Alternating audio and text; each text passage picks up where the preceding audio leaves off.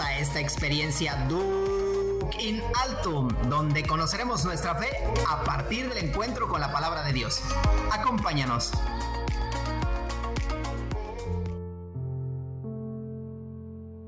Lección del segundo domingo del tiempo ordinario. Señor, danos siempre de ese pan. Bienvenidos a esta sección de Lección Divina de tu programa favorito Duque in Altum. Dispongamos nuestra mente y corazón para alimentarnos de la palabra de Dios. Comencemos. Hola, ¿qué tal, amigo y amiga? Bienvenidos a este programa de Lección Divina. Vamos a disponernos a entrar en oración con la palabra de Dios.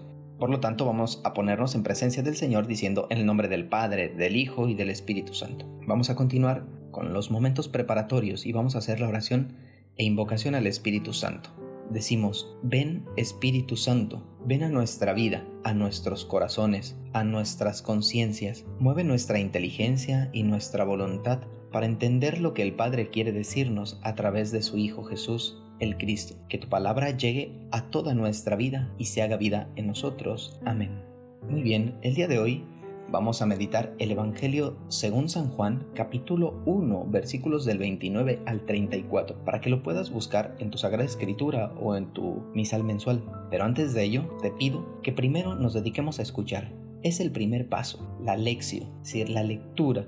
Por eso es importante que primero escuchemos lo que se va a proclamar. Se va a leer, por lo tanto hay que escuchar lo que se va a leer. Del Evangelio según San Juan. En aquel tiempo, vio Juan el Bautista a Jesús que venía hacia él y exclamó, Este es el Cordero de Dios, el que quita el pecado del mundo. Este es aquel de quien yo he dicho, el que viene después de mí tiene precedencia sobre mí, porque ya existía antes que yo. Yo no lo conocía, pero he venido a bautizar con agua, para que Él sea dado a conocer a Israel. Entonces Juan dio este testimonio. Vi al Espíritu descender del cielo en forma de paloma y posarse sobre él. Yo no lo conocía, pero el que me envió a bautizar con agua me dijo, aquel sobre quien veas que baja y se posa el Espíritu Santo, ese es el que ha de bautizar con el Espíritu Santo. Pues bien, yo lo vi y doy testimonio de que este es el Hijo de Dios. Palabra del Señor. Bien, hemos concluido este primer paso, bueno, no concluido, pero te pido que puedas pausar este audio y puedas darle una segunda lectura de manera personal donde te encuentres a, esta, a este evangelio que acabamos de escuchar. Vuélvelo a leer, encuentra cuáles son los personajes, dónde se encuentran, si es que lo dice el texto. Puedes ir a tu Sagrada Escritura, revisar unos versículos antes, unos versículos después, para tener un contexto del el evangelio del día de hoy. Yo te voy a ayudar pasando al segundo punto, la meditación. En esta meditación vamos a ver qué me dice Dios y nos vamos a ayudar a partir de un comentario bíblico. Dice así, yo lo vi y doy testimonio de que este es el Hijo de Dios. Estamos ya en el segundo domingo del tiempo ordinario, el cual lo iniciamos el lunes pasado con la fiesta del bautismo del Señor, que por esta ocasión lo celebramos en ese día. El relato de este domingo del Evangelio de San Juan no menciona literalmente el bautismo como los otros evangelistas. Por ejemplo, Mateo capítulo 3 versículos 13 al 17, Marcos capítulo 1 versículos del 9 al 11 y Lucas capítulo 3 versículos 21 y 22. Sin embargo, nos da a entender este acontecimiento que se ha dado ya en un momento determinado. El relato de este domingo toca de manera esencial la identidad de Jesús, aunque versículos anteriores al Evangelio que acabamos de escuchar nos muestran la identidad del Bautista al expresar que Él no es Elías, ni el profeta, ni mucho menos el Mesías, sino que es testigo, es aquel que habla, que muestra y señala a Jesús como el Cordero de Dios. Por lo tanto, termina dando testimonio y muestra aquel que ya antes había contemplado, pero sin reconocerlo. La palabra testigo viene del concepto griego martiría, al que hace referencia a la declaración de alguien. Esta declaración expresaba la verdad, lo cual lo comprobamos en el Evangelio anteriormente leído, pues Juan habla de Jesús y lo muestra como aquel que quita el pecado del mundo. Para Juan, esto es posible por aquel que lo ha enviado a, bautizar y lo escuchamos en el versículo 33. Sin embargo, en la actualidad, esto solamente es posible por el bautismo y el bautismo de Jesús, es decir, el bautismo en el Espíritu Santo. Este bautismo de Jesús no es un baño externo como el de Juan, sino un baño interior en el cual puede entenderse que por el Espíritu se penetra, se empapa y se transforma el corazón de la persona. No solamente la parte física, sino la parte psíquica, es decir, el alma. En un comentario que realiza José Antonio Pagola sobre este pasaje, nos dice que la acción del Espíritu Santo en nuestra vida por medio de nuestro bautismo en el Espíritu Santo tiene que llevarnos a la verdad, al amor, a la conversión y a la renovación. Y la pregunta que salta aquí, ¿qué implicaciones tiene este bautismo? Al recibir el bautismo es recibir al Espíritu Santo. Dejarnos bautizar por Él es poner verdad en nuestra vida, no dejarnos engañar por las falsas seguridades, por las ideologías, por las propuestas políticas que suenan muy bonitas pero que atentan contra la dignidad de la persona y nuestra identidad religiosa, con programas sociales que buscan el bienestar de algunos o implantar un proselitismo desde el asistencialismo. Por lo tanto, debemos recuperar una y otra vez nuestra identidad irrenunciable de seguidores de Jesús en toda nuestra vida, es decir, lo social, lo político, lo religioso, cultural y educativo para abandonar caminos que nos desvían del Evangelio.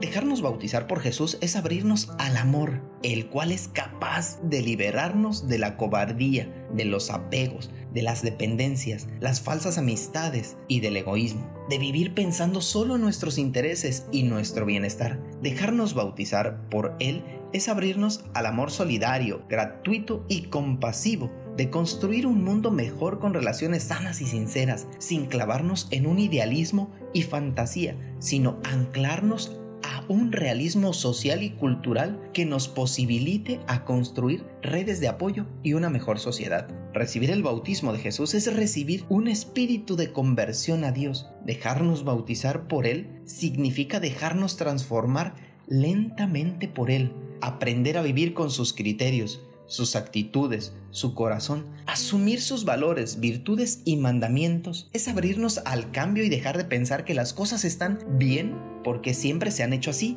Es tener una apertura y un cambio de mentalidad y sensibilidad hacia quienes viven sufriendo, quienes nos necesitan, a la doctrina de la iglesia y al pensamiento cristiano y no a la parca cavilación contemporánea. Finalmente, dejarse bautizar por el Espíritu de Jesús es recibir un espíritu de renovación.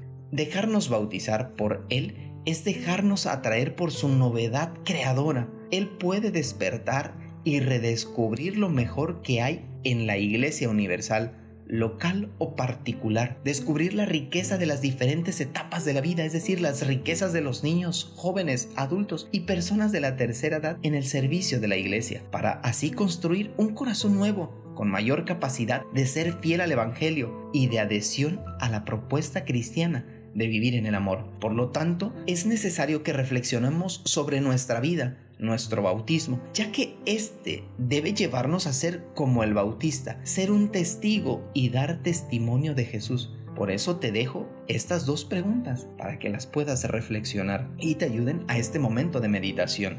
¿En qué fase o etapa estoy según la acción del Espíritu Santo? ¿La verdad, el amor, la conversión o la renovación?